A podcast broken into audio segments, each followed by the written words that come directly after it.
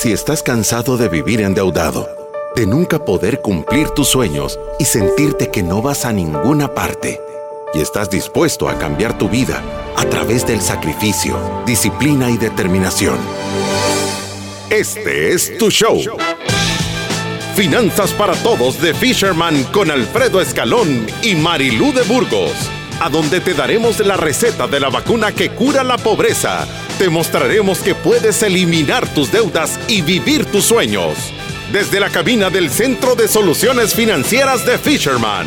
¡Empezamos!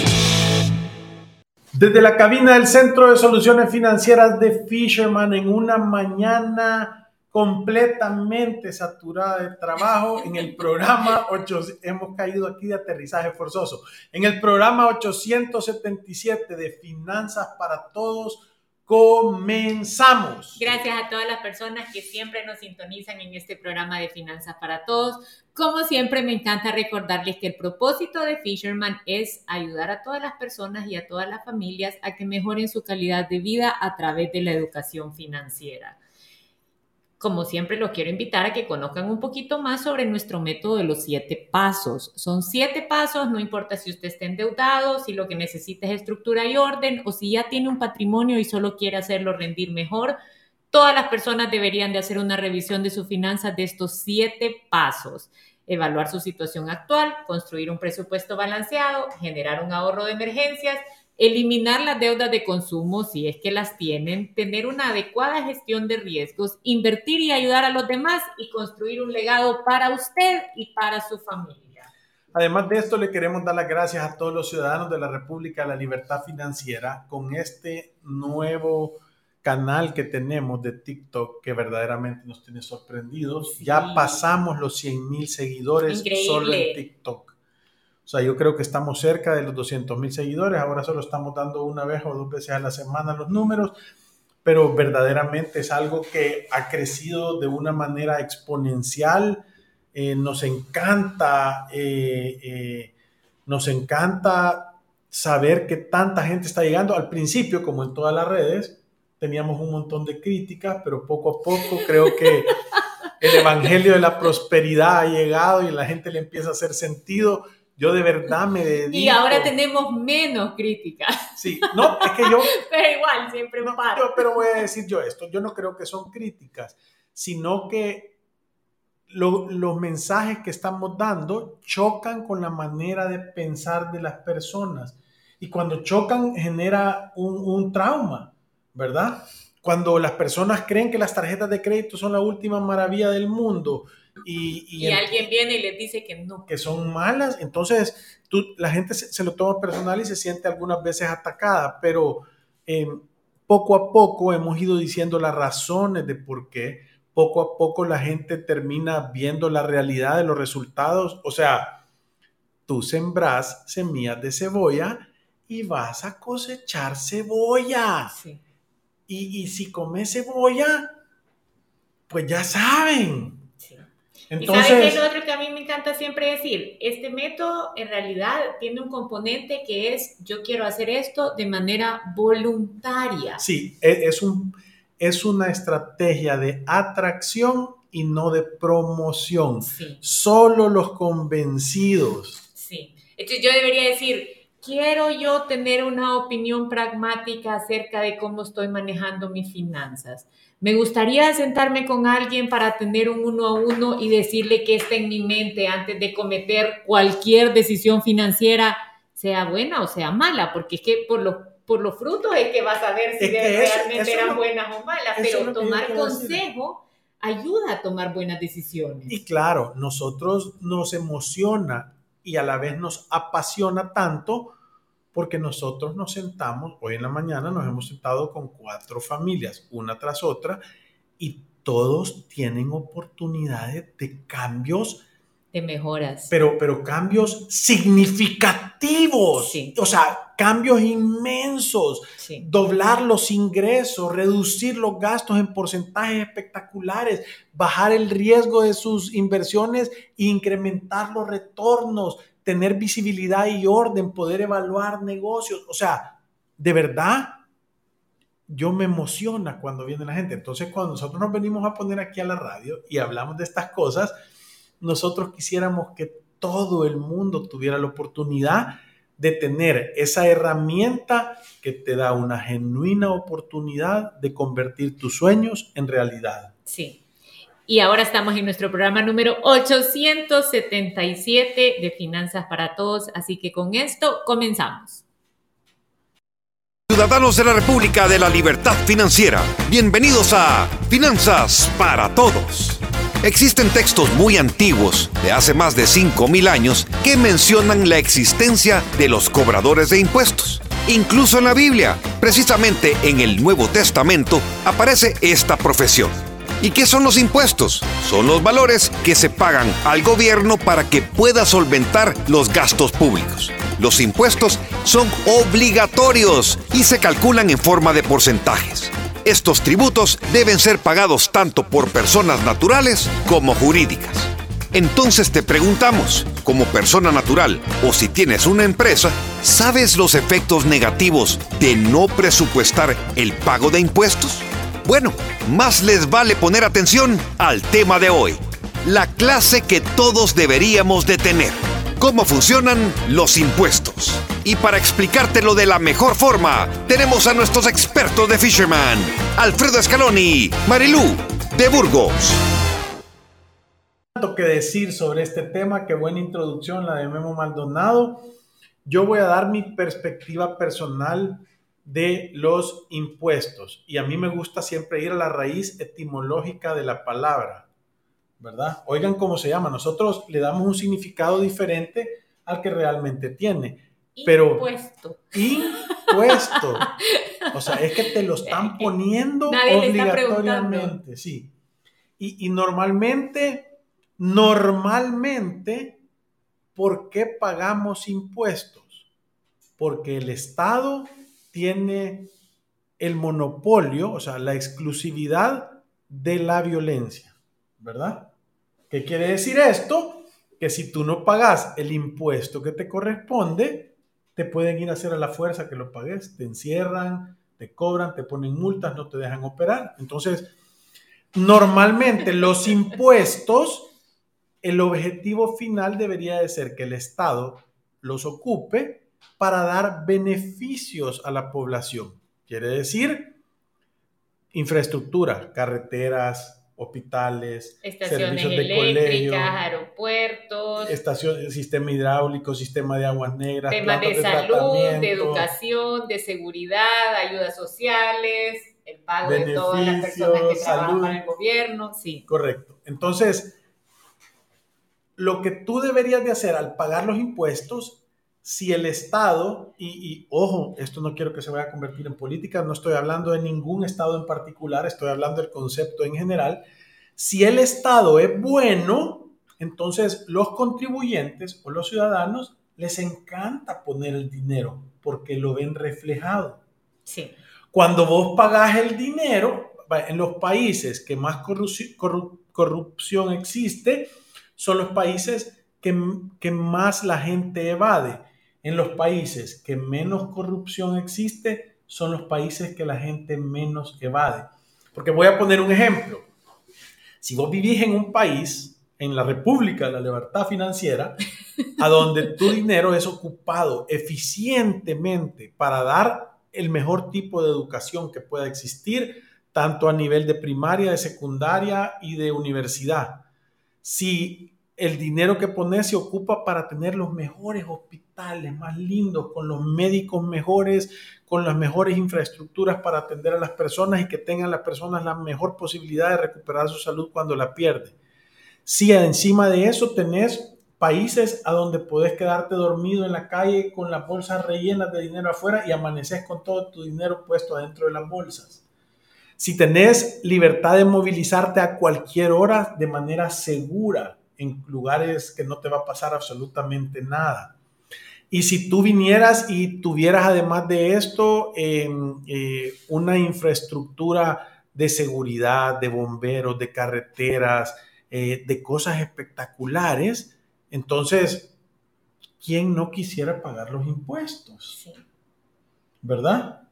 Entonces, la pregunta es, de los impuestos que tú pagas como cliente, ¿qué sentís que está recibiendo el regreso? Sí. Es que cuando lo explica así, cuál es el propósito y para qué se debería de usar este dinero y si por siempre hubiera sido bien invertido y de verdad generara beneficios a la población, no dolería pagarlos, porque entonces mi hijo pudiera ir a una escuela del sistema público en donde yo estuviera contenta con el nivel de educación, con la seguridad, con la infraestructura, con los servicios que le puede ofrecer para su desarrollo. O el sistema médico, no tuvieras que tener seguros privados ni ir a hospitales privados. O el, o el tema de salud, si yo estuviera contenta, no tuviera que pagar un seguro médico privado. O el tema de seguridad. O transporte público. O transporte público. E, entiendo por dónde viene. Ahora, muchas personas tienen este tema de los impuestos, como usted lo dijo, así lo dice la palabra, impuesto, como algo que simplemente pago y no comprendo para qué se debería de usar, no comprendo para qué es mi contribución y no comprendo cómo manejarlo de una manera eficiente para pagarlo justo y no de más. Sí, sí, es, es correcto. Ahora, dicho todo esto, es importante entender que cuando un Estado un gobierno toma la posición en un cargo de estructurar y administrar, todos los ciudadanos, independientemente de lo que creamos, deberíamos de ponernos a ayudar a que esto salga mejor. Yo, no importando quién ha sido el presidente, en todo lo que tengo conciencia, más de una vez a la semana le pido a Dios que le vaya lo mejor posible. Sí. ¿Por qué? Porque es que yo voy en ese bus que van manejando. Entonces yo quiero que nos vaya bien a todos. Es un buen motivador. Es que sería una locura querer, o sea, es como que vos vayas adentro de un carro y te vayas peleando por el timón. O sea, todos se van a, raspar. Mire, me gusta este comentario de Néstor que dice, hay muchas cosas que desconocemos sobre los impuestos, hay cosas que están a nuestro favor y otras que no nos favorecen tanto. Necesitamos informarnos más sobre este tema y gracias por su labor. Sí, nosotros lo que estamos queriendo es tener ciudadanos más educados para que tengan conciencia, ¿verdad? Y que pueda, podamos ser buenos auditores buenos auditores de los tributos que nosotros le damos a los administradores, que es el Estado, ¿verdad? Entonces, e, e, e, ese es el tema de, de generar conciencia. Y voy a ir adelantándonos un poco más al tema. Lo que podemos hacer es comprender cómo funcionan todos los impuestos para no equivocarnos, ni pagar menos de lo que se corresponde, ni más de lo que corresponde. Sí, eso le iba a decir yo. Yo creo que podemos hablar un poquito de los conceptos básicos, quizás idealmente para el tema del Salvador, que es el que nosotros manejamos mejor, para que sepamos cómo debería de ser el manejo de mis impuestos. Y creo que aquí tenemos varios impuestos que, son como los comunes, que tenemos como común denominador todos los ciudadanos de la República de la Libertad Financiera. Y los que no son también. Y los que no son también. Dicen que solo hay dos cosas seguras en la vida, la muerte y los impuestos. Sí, es correcto. Entonces, ¿qué sería el impuesto sobre la renta, el, IVA. Voy, a ir uno antes, sí, tal vez para hacerlo de, de, de los más amplios a los menos amplios todo el mundo paga impuestos. Sí. Nadie se salva. declares o no declares, lo hagas porque, y voy a ir al primer impuesto, que es el IVA, es el impuesto al valor adquirido. Quiere decir que es un impuesto que tú pagas por ser el consumidor final de un producto o un servicio. Entonces, querrás tú o no, cuando tú compras una Coca-Cola y te la tomas, 13% de ese valor tú lo pagaste no en gaseosa, sino en impuestos. Cuando te comes un churrito, cuando te montas al bus, cuando pagas la luz, cuando pagas el agua, cuando le echas gasolina al carro, ya ahí estás contribuyendo. Sí. ¿Verdad? Por eso es que los estados, entre más actividad económica generan, más dinero recaudan. Entonces, el impuesto al valor adquirido, creo yo que es uno de los mejores impuestos porque la gente se acostumbra y lo está pagando sin verdaderamente sentirlo. E, eso le iba a decir, yo aprendí un montón del IVA gracias a una multa que me, que me pusieron y lo logré entender casi a la perfección. Porque le voy a decir, uno de los errores que, que tenemos es que pensamos que muchas veces no es nuestra responsabilidad cuando somos profesionales independientes y contribuimos con un tema ya sea de productos o servicios, cobrarlo y pensamos que alguien más se va a hacer cargo de esto. Pero ahí está la primera realización de que no es así. No. Uno es el responsable, si está dando un servicio, de cobrar este impuesto del IVA y agregárselo al precio de su servicio. Sí. Vaya, no no hay salida en agregar desconocimiento. Es correcto. No puedes decir, ay, yo no sabía. Y vaya, aquí vamos a la experiencia de la Marilú. Yo fui donde, donde el señor oficial de Hacienda y le dije, yo me, yo me confundí, yo recibía una parte de mis ingresos como profesional independiente y me descontaban la renta y en otras cosas sí cobraba el IVA, pero como no lo entendía a la perfección, dije, ¿qué habrá pasado aquí? Y él me dijo, a mí no me importa. Usted tendría que haber cobrado el IVA y es la responsabilidad suya haberlo hecho y aunque no lo haya cobrado usted, usted sí lo va a pagar. Sí. Entonces, ahí vino una buena complementaria por ignorancia. Por ignorancia. Sí. y creo que a muchas personas que van empezando con su emprendedurismo les puede pasar lo mismo que me pasó a mí. Sí, voy a decir, el impuesto, ¿quiénes lo pagan? Esto es importante entender. ¿Quién paga el impuesto del IVA? Es el consumidor final. Es correcto. O sea, que quiere decir que si tú tienes un negocio o un servicio, tú no vas a pagar el IVA. Tú sos agente que da créditos fiscales y que recibe créditos fiscales. Y tú solo vas a pagar la diferencia. O sea, el IVA para un emprendedor o un empresario no es un costo. Es correcto. Es un tema de flujo. O sea, ¿qué quiere decir? Yo compro materia prima y estoy cobra, me dan un crédito fiscal del 13%. Y cuando vendo producto, ese crédito fiscal, voy a decir, compré 10 dólares de producto, tengo 1.30 de crédito fiscal, vendí 11 dólares de producto, entonces, ese 1.30 lo, lo aplico y solo pago la diferencia, que es por mi ganancia. Por su ganancia. Por la parte que yo estoy facturando. Ahora, le voy a decir, personas naturales inscritas al IVA, eso puede ser una buena recomendación. Es su responsabilidad cobrarlo siempre, no puede alegar ignorancia, ya se lo dijimos, así que ya lo sabe, que no le vaya a pasar como le pasó a la Marilú. Sí. Entonces, es súper importante entender, porque vaya, voy a ir a otra parte aquí hay dos maneras, después del IVA, o sea, hay dos maneras de tributar. Los empleados, que son los que menos opción tienen de hacer más eficiente o menos eficiente. Tú tenés tus ingresos, tu empleador te retiene y aporta, ¿verdad? Impuesto al seguro, el seguro social, aportación patronal, eh, la AFP, ellos ponen una parte, tú pones una parte y te retienen una parte del impuesto de la renta. Sí, es De acuerdo a la tabla de ingresos anuales en la que tú caes. Mientras más gana, más paga. Sí. Y mientras menos gana, menos paga. Es una tabla que va de acuerdo al nivel de ingreso que usted tiene y hay deducciones como persona natural que yo puedo aplicarle a mi declaración de impuestos. Si tengo los comprobantes, o sea que aquí cuando vaya a la farmacia, cuando gaste en medicinas, debería de tener el orden de, de guardarlos, porque nadie está exento de que lo llamen y que le digan, tráigame estas deducciones que usted ha aplicado, que generalmente son dos, 800 dólares de medicinas y 800 dólares de educación. También si usted da donaciones y le da, extienden un recibo de donación, eso también. El 10% del monto donado. Sí, y ahora también tenemos otro beneficio que es Proyecta 5 Plus con el ahorro voluntario a la AFP en donde puede quitarse hasta un 10% de la renta imponible. Uy, que, mira qué importante es el conocimiento, ¿verdad? Sí. Es que, ser educado es chulo.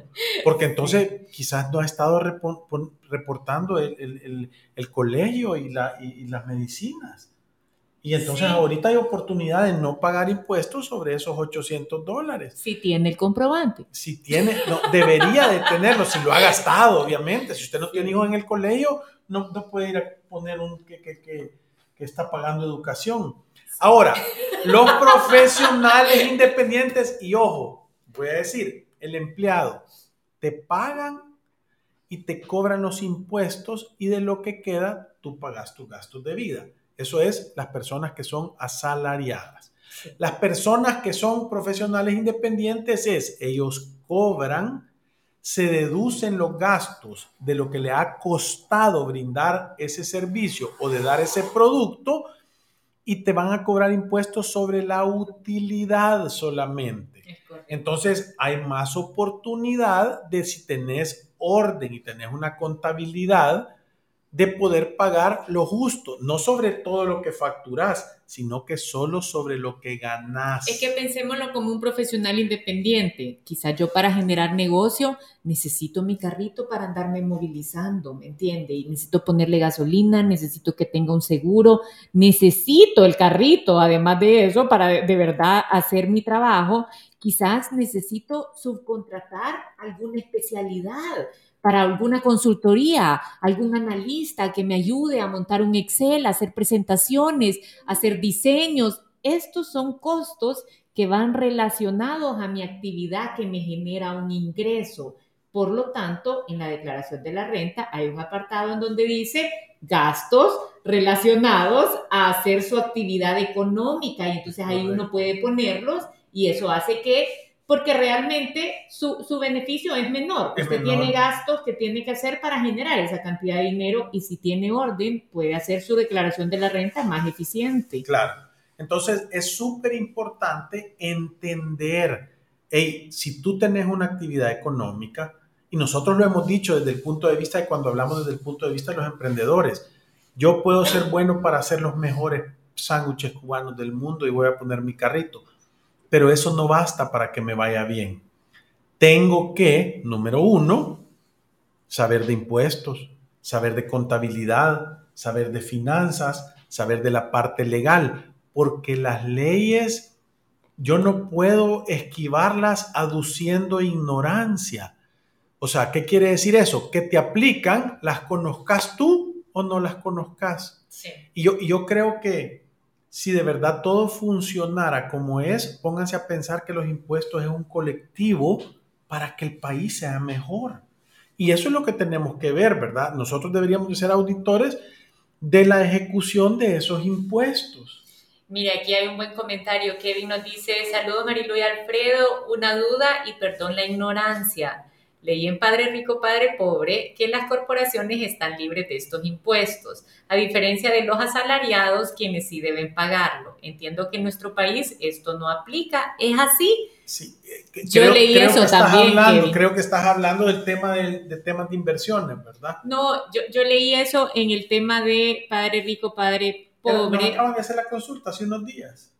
No, no, no. Eh, eh, sí, esa era una parte, pero el, eh, Robert Kiyosaki lo que dice es que el asalariado en realidad es, en la sociedad, es el más castigado con el tema de los impuestos, porque tiene poco margen de movilidad y eso es lo que hemos dicho acá, si va bastante en línea, porque un asalariado recibe su ingreso, tiene esas dos deducciones, o tres si hace donaciones, o cuatro si hace su aporte voluntario, que puede tener y se acabó, ¿me entiende? Entonces, muchas veces la tabla los castiga y no tienen tanta oportunidad de hacer más eficiente su declaración de impuestos. Ahora, ahí mencionaba que los empresarios tienen estas corporaciones, que aquí en El Salvador podríamos decir tienen sociedades, en donde tienen un muchísimo mayor margen para declarar gastos, para manejar el tema de los ingresos y para hacer más eficiente su pago de impuestos,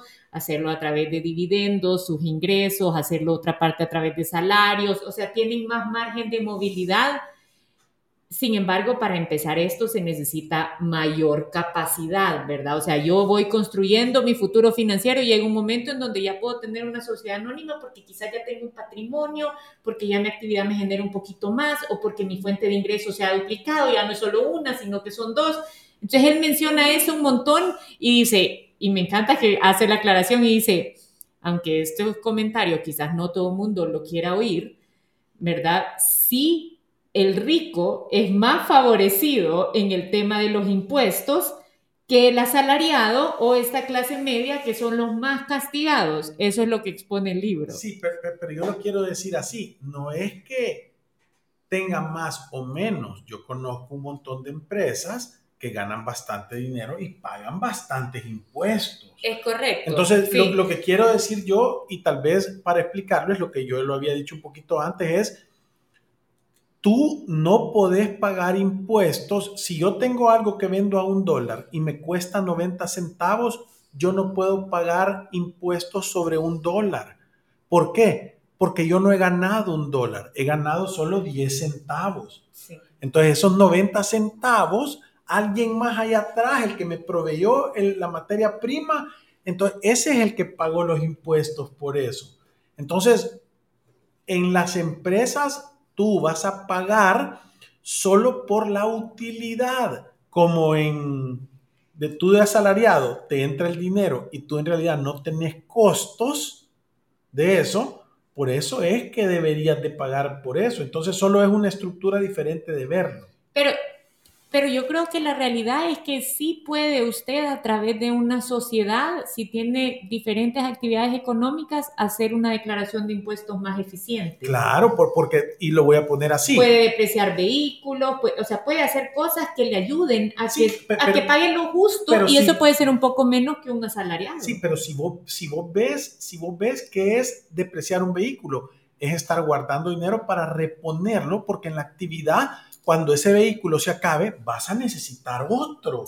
Entonces son cosas que hacen sentido. Pero no voy a negar que en la contabilidad eso se puede poner como un gasto, como una provisión para hacerlo, así lo debería de manejar, pero sí le contribuye a no pagar tanto impuesto porque no todo se presenta como utilidad pura. Claro, es que no, es que lo voy a decir, es que perdón, pero yo lo que quiero decir es que la gente siente que paga bastante porque no conoce todo el mundo debería de ser eficiente en sus impuestos al 100%. Sí. Si tú tenés una sociedad o tú sos un profesional independiente y tenés una contabilidad por acumulación y tú no estás depreciando el carro y no tenés un recibo y no tenés la estructura ordenada para hacerlo, si estás pagando más impuestos es culpa tuya. Sí. Porque la ley te ampara que lo puedes hacer. Esa es la diferencia. Es correcto. ¿Cuánta gente hay allá afuera que no sabe que pueden tener, si yo soy un vendedor de servicios,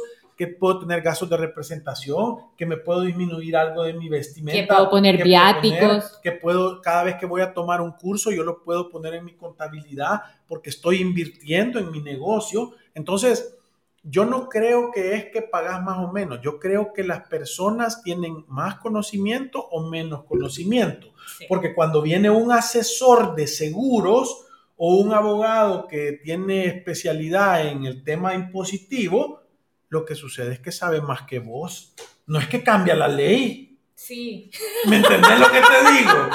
La gente cree que vas a salir con algún truco. No, no, solo, solo lo que te dice es hacerlo a lo que la ley, obviamente nosotros vamos a recomendar siempre que pagues lo que te corresponde. No vale la pena. Negocio, si tu negocio te da dinero a costillas de evadir impuestos, no es negocio. Sí, Cerralo y no lo hagas. Es pagar lo justo, pero tampoco pagar de más. Sí, entonces, para pagar lo justo, lo que sucede es que tenés que estudiar, tenés que, y, voy a hacer, contéstenme esto, todos los que están pagando impuestos allá afuera, todos los que nos están escuchando, ciudadanos de la República de la Libertad Financiera, ¿quién ha leído el código tributario? O los capítulos que tienen que ver con los impuestos personales, voy a decir. Yo te aseguro que ahí están aplazados el montón. Entonces, ¿cómo querés ser? Por magia no podés ser eficiente. Y la lección le puede costar caro. La intención no basta. Tenés que, y lo voy a decir, no es, tenés no que es ser bonito, un conocedor. Sí, no es bonito irlo a leer cuando ya lo están llamando de Hacienda, venga, venga. y ahí decir qué capítulo era. Sí, entonces yo, yo sí creo que es súper importante que tengamos noción y educación en estos sentidos para que verdaderamente tengamos oportunidad de, de, de, de, ser eficientes en el tema de los impuestos y colaborar con lo que nos corresponde y no dejar dinero tirado que no nos corresponda. Y le voy a decir otra cosa, creo que aquí tenemos que vivir con la realidad de que, usted lo dice siempre, nos vamos a morir todos, Jesús va a regresar algún día y vamos a pagar impuestos. ¿Me entiende? Si usted tiene una actividad económica, va a pagar impuestos. Sí. Entonces yo, yo sí creo que es súper importante que tú tengas una buena eh, educación en estos temas, al igual que debería de ser, voy a decir, en la parte legal.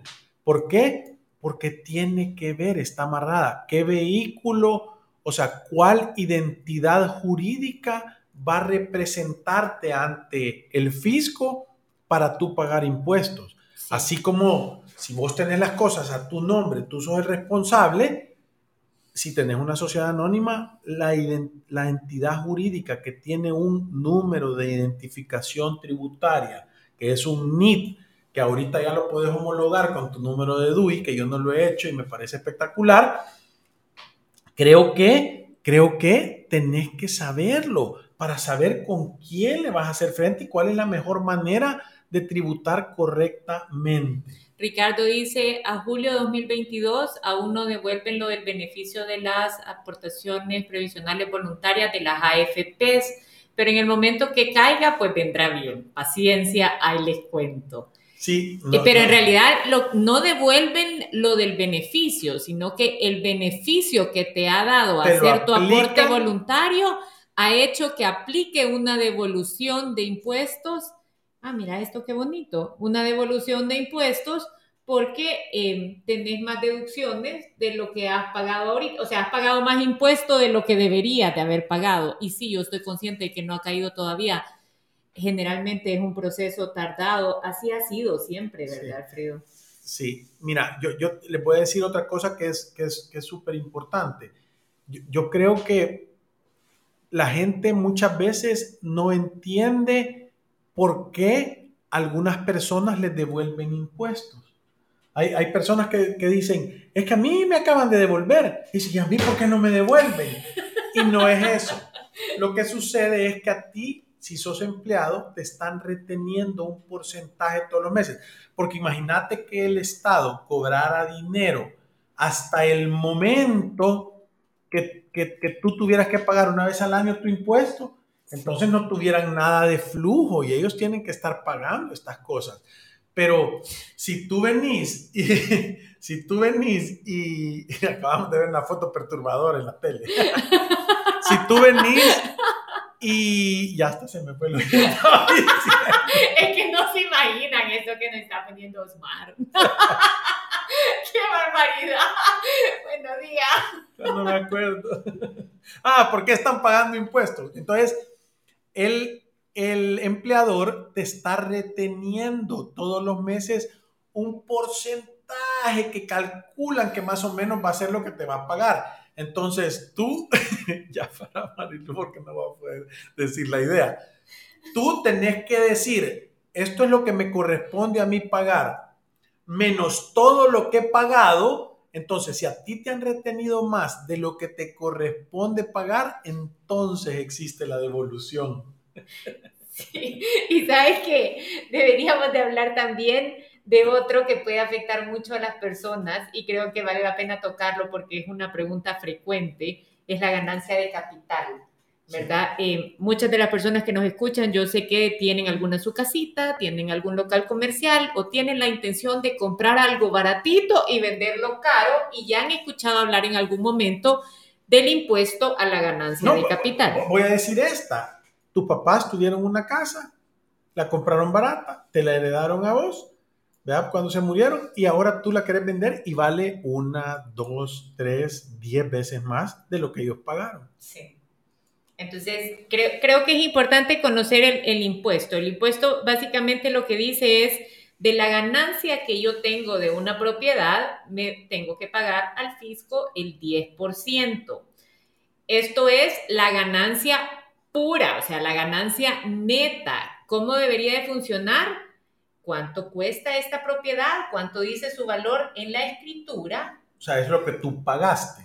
¿Cuánto tenemos en comprobantes que le hemos hecho en mejoras? cuánto pagamos de comisión al corredor que va a generar la venta. Mantenimientos. Sí, si la tengo hipotecada, seguramente he pagado intereses, he pagado seguros y esos gastos que tengo comprobantes, puedo incluirlos en el costo. Y después, ¿cuál es el precio al que estoy vendiendo esta propiedad? Y ahí voy a tener una ganancia o pérdida de capital que tiene que ser sustentada, obviamente con documentos, ¿verdad? Pero esta ganancia o pérdida de capital es lo que yo tengo que pagar al momento que estoy haciendo inversiones en bienes raíces. Le voy a decir un beneficio buenísimo que tienen en Estados Unidos, que lo comentábamos en el programa anterior, que es un incentivo para que las personas inviertan. Aquí en El Salvador no lo tenemos. Yo siempre digo que sería una reforma espectacular, pero a ver si algún día piensan en eso porque de verdad incentiva la inversión. Si en Estados Unidos yo vendo una propiedad, y yo invierto el dinero, eh, toda la venta de esa propiedad en una propiedad más grande, o sea, subo de valor en el activo que tenía, no, pagas impuesto. no paga impuesto. Se difiere ese impuesto hasta que yo haga una venta final. Y de te eso. quedes el dinero. Y eso le da un 10% de esa ganancia que tuvo adicional para poder invertir y hacer crecer su patrimonio. Aquí no, aquí por cada venta que nosotros generamos, ya lo mandan a llamar y le dicen, tiene que llenar el formulario, se nos ha informado que usted ha vendido una propiedad durante este periodo fiscal y tiene que llenar un formulario de ganancia de capital. Aquí dice, ¿ves qué pasa si los arreglos los hice yo y compré los materiales? Es igual, o sea, tú tenés que tener las facturas, mira, mira bien, tenés que tener las facturas de todos los productos que tú ocupaste para hacerle las mejoras. Número uno, y si, al, si contrataste personas para que te trabajaran, cuando les pagaste, deberías de haberles hecho un recibo con su número de DUI, su nombre, y les deberías de haber retenido el, el dinero o reportarlos como un sujeto excluido. Sí. Entonces, eso es documentar correctamente. Miren, Dios bendice el orden. Por eso es que nosotros decimos, guarde sus recibos, todo lo que gaste, tenga un archivo, ordénelos por cuentas porque no sabe uno cuándo esos recibitos que parecen que ya no sirven de nada, Sirve. traen premio de descuentos de dólares, Sí. algunas veces de miles de dólares. Es cierto, es cierto. Y la última pregunta, Carla nos dice, si soy una persona natural que tiene un inmueble y lo alquila a otra persona natural, ¿tengo que pagar algún impuesto? El monto mensual que recibo es menor de 500 dólares. Gracias por tocar este tema tan interesante. Sí, aquí, perdón, solo rápido porque aquí están haciendo segunda repregunta. Dice, y los trabajos los hizo mi papá y mi esposo. ¿Cómo demuestro eso? Vaya, si tú no les pagaste, no los puedes demostrar, te regalaron el trabajo.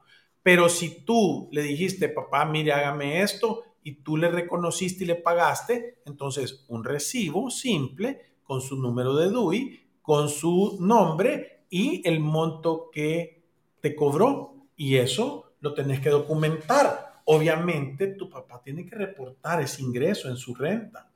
Sí. Y ahí va pasando la cosa, pero sí lo puedes documentar de una manera correcta. Alfredo, ya Y para dice, irnos. excelente, gracias. Carla dice, ¿qué pasa si ella recibe 500 dólares del alquiler de una propiedad, un poquito menos de 500 dólares y si tiene que pagar impuestos sobre eso? Tú lo tenés que poner en tu declaración de ingresos simple, ¿verdad? O sea, Sí. es parte de tus ingresos anuales. Es correcto. Y tenés ahí el contrato que lo sustenta y sí deberías de pagar impuestos por eso. Y se nos ha acabado el tiempo, pero gracias por todas sus preguntas.